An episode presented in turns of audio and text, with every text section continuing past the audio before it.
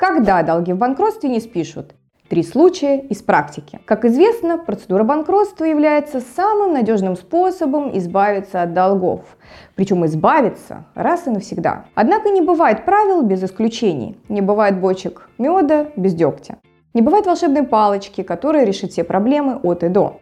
Поэтому процедура банкротства также не во всех случаях и не по всем долгам может стать для должника спасательным кругом. В этом видео мы подробно расскажем вам, какие долги нельзя списать в банкротстве и почему так происходит. Также для большей наглядности мы подготовили для вас три реальных примера из практики, которые, на наш взгляд, хорошо демонстрируют суть проблемы. Смотрите наш видеообзор до самого конца, чтобы не упустить ни одной важной детали. Ставьте лайки, подписывайтесь на канал и, конечно же, задавайте интересующие вас вопросы нашим юристам в комментариях к этим роликам. А в конце сегодняшнего видео вас ждет наша постоянная рубрика «Ответы на вопросы подписчиков». А еще теперь на нашем канале каждую пятницу в 18 часов вас будет ждать прямой эфир с обзором новостей недели, на котором вы также сможете задать свои вопросы и получить бесплатную юридическую консультацию прямо на трансляции. Ставьте напоминания. Почему нельзя списать все долги? Чтобы ответить на этот вопрос, для начала необходимо рассмотреть проблему несовпадения ожиданий, связанных с процедурой банкротства у должника, кредитора и законодателя. Должник, который подает заявление на банкротство, видит в этой правовой процедуре возможность полностью обнулить свои долги и после этого спокойно начать жизнь с чистого листа. Что, согласитесь, несколько несправедливо по отношению к кредиторам. Кредитор рассчитывает в процедуре банкротства удовлетворить свои требования, хотя бы частично за счет процедуры реализации имущества или реструктуризации долга, если она возможна. Что же касается законодателя, то его цель заключается в том, чтобы максимально способствовать нахождению разумного компромисса между должником и кредиторами для разрешения возникшей между ними проблемы. По этой причине рассматривать закон о банкротстве как механизм, позволяющий должнику законным путем не выполнять взятые взятых им на себя долговых обязательств по меньшей мере наивно. Противном случае долговые обязательства просто перестали бы существовать в природе, поскольку кто же будет давать долг или кредитовать, заведомо зная, что у должника есть законная возможность отказаться от всех своих обязательств путем объявления себя банкротом. Таким образом, отсутствие способности или желания должника взглянуть на проблему объективно, то есть с учетом не только своих интересов, но и с точки зрения кредиторов, приводит к завышенным и необоснованным ожиданиям должника от процедуры банкротства. Также в немалой степени ответственность за это лежит и на некоторых юридических фирмах, которые умело играют на правовой неграмотности должника, предлагая ему избавление от всех долгов раз и навсегда, заранее не раскрывая все детали и нюансы процедуры банкротства. Какие долги не подлежат списанию в силу закона? Мы уже упомянули ранее, что целью законодателя является достижение разумного компромисса между должником и кредиторами. Из этого прямо следует, что при списании долгов необходимо полностью исключить возможность недобросовестного поведения должника, а также защитить интересы лиц, которые в результате банкротства должника окажутся в заведомо уязвимом положении. Поэтому не подлежит списанию. Любые долги в случае совершения должником намеренных неправомерных действий по отношению к своим кредиторам. К таким действиям относятся мошенничество, фиктивное или преднамеренное банкротство, уклонение от уплаты налогов, умышленное сокрытие или порча имущества, предоставление заведомо ложной информации о своих реальных доходах при получении кредита и так далее. Долги, возникшие из личных обязательств должника. Здесь речь идет об алиментах и обязанности возмещения вреда жизни и здоровью граждан, а также обязанности по возмещению морального вреда. Долги по заработной плате. Это в основном относится к частным предпринимателям, хотя иногда физлицам лиц это тоже касается, если, к примеру, они заключали трудовые договоры, например, с домработницей, сиделкой и так далее. Долги, возникшие из привлечения должника к субсидиарной ответственности. Эти долги, как правило, возникают у бывших руководителей и бенефициаров обанкротившихся юрлиц. Некоторые иные виды долгов, например, долги по недействительным сделкам, возмещение имущественных убытков юрлицам и гражданам, если эти убытки возникли в силу умышленных действий должника или в силу проявленной вызванные им грубой неосторожности. Кроме этого, не подлежат списанию текущие платежи, возникшие после подачи должником заявления на банкротство. Речь идет в частности о налоговых и коммунальных платежах, платежах по штрафам, а также о платежах по новым долговым обязательствам, взятых на себя должником уже в период банкротства, если ему это удалось. А теперь давайте обратимся к реальным случаям из практики. Случай из практики.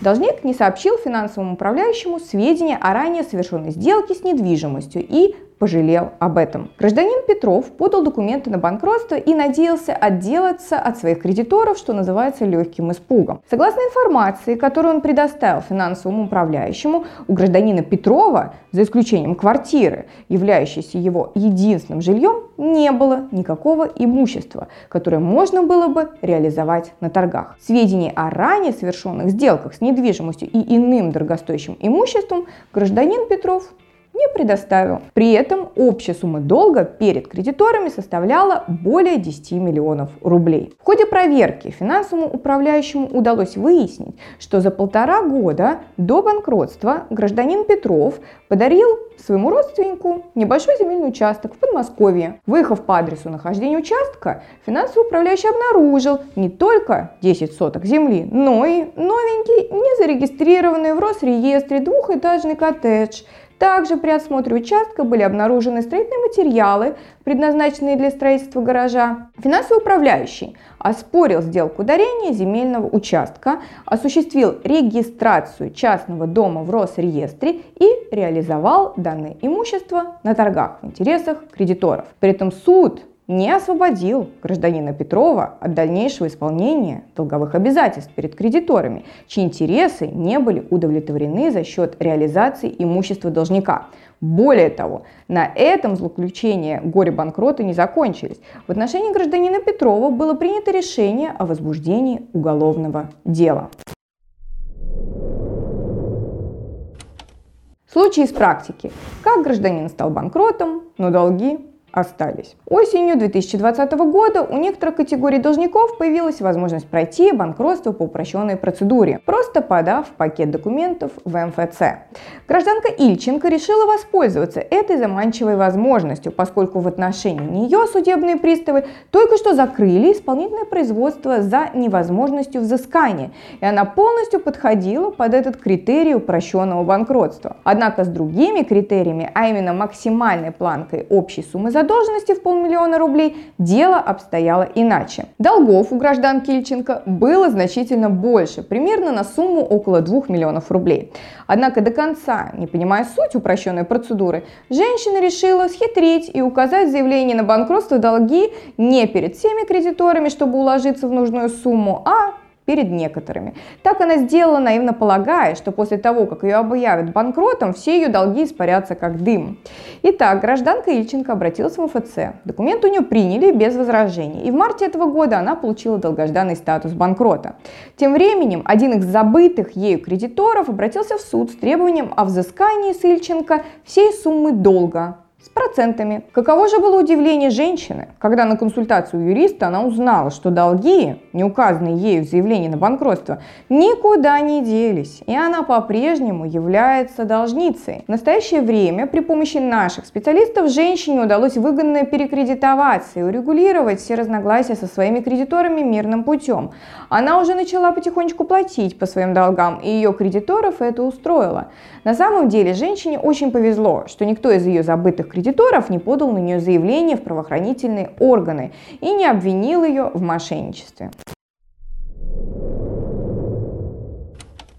Случай из практики. Как лукавство при оформлении кредита в банке сыграло заемщикам злую шутку. Гражданин Желтовский был должен крупную сумму денег своему знакомому с солидным криминальным прошлым из 90-х.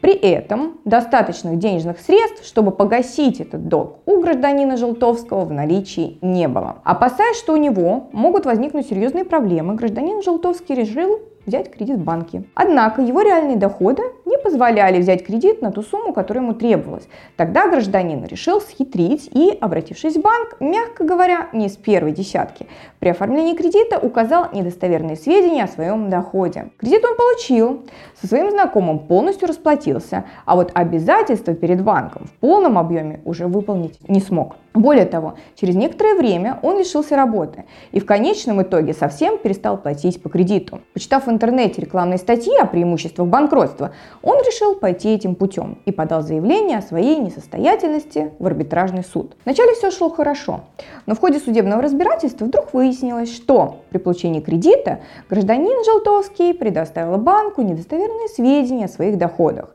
В итоге суд постановил отказать гражданину Желтовскому в освобождении его от долговых обязательств, то есть долг перед банком с него так и не списали. И при этом на несостоявшегося банкрота еще вдогонку завели уголовное дело, обвинив его в мошенничестве. Подводя итоги, хотелось бы отметить, что подобных примеров в судебной практике довольно много. Поэтому, чтобы не попасть в подобную неприятную ситуацию, нужно не только хорошо подумать и просчитать все возможные последствия, но и получить профессиональную консультацию у честного, добросовестного и ответственного юриста, который укажет на имеющиеся риски и подскажет, можно ли их избежать. И если да, то что конкретно для этого нужно будет сделать? Например, вы можете обратиться в нашу юридическую компанию Юрвиста. Опытные специалисты помогут вам не только правильно подготовиться к банкротству, но и найдут для вас финансового управляющего, что сделать самостоятельно тоже довольно непросто. А теперь давайте перейдем к вопросам наших подписчиков. Добрый день! Что делать, если дала адвокату деньги за работу без расписки? Адвокат выполнил работу наполовину и дальше отказался работать. И деньги за невыполненную работу не возвращает, а говорит, что я не давала деньги. Чтобы ответить на ваш вопрос, нужно понимать, был ли заключен договор на оказание услуг. Если был, то вы вправе для начала составить и направить претензию на возврат денег за неоказанные услуги. Также вы можете повлиять на адвоката, направив жалобу на его действия палату. Можно ли вернуть долг по неоплате по договору найма квартиры без обращения в суд? И несет ли муж ответственность по долгам жены? Он был указан в договоре как вместе проживающий с женой, на которую был оформлен договор найма. Да, можно попытаться вернуть долг по оплате за найм жилого помещения в досудебном порядке. Для этого нанимателю необходимо направить претензию с требованием погасить имеющуюся задолженность по договору. Но если он игнорирует это требование, то тогда нужно будет обращаться в суд с исковым заявлением о взыскании задолженности по договору найма. Согласно жилищному кодексу, члены семьи нанимателя жилого помещения по договору соцнайма имеют равные с нанимателем права и обязанности. Поэтому муж указанный в договоре как член семьи нанимателя, так же, как и жена, несет ответственность по данному договору. И последний вопрос. Подскажите, пожалуйста, если нужно взыскать с человека плату за КУ, то истец сам должен указать в иске нужную сумму или судья будет сам ее высчитывать на основании платежных документов, которые приложены к заявлению. Да, истцу необходимо самостоятельно посчитать период и сумму просрочки, а также пени, если это предусмотрено в договоре. Суд, в свою очередь, в случае необходимости должен будет по каждому ежемесячному платежу посчитать срок исковой давности, а также выяснить вопрос, к какому виду долга и за какой период управляющая организация зачла каждую перечисленную сумму и так далее. У меня на этом все. Удачи и успехов вам и вашим близким. До новых встреч!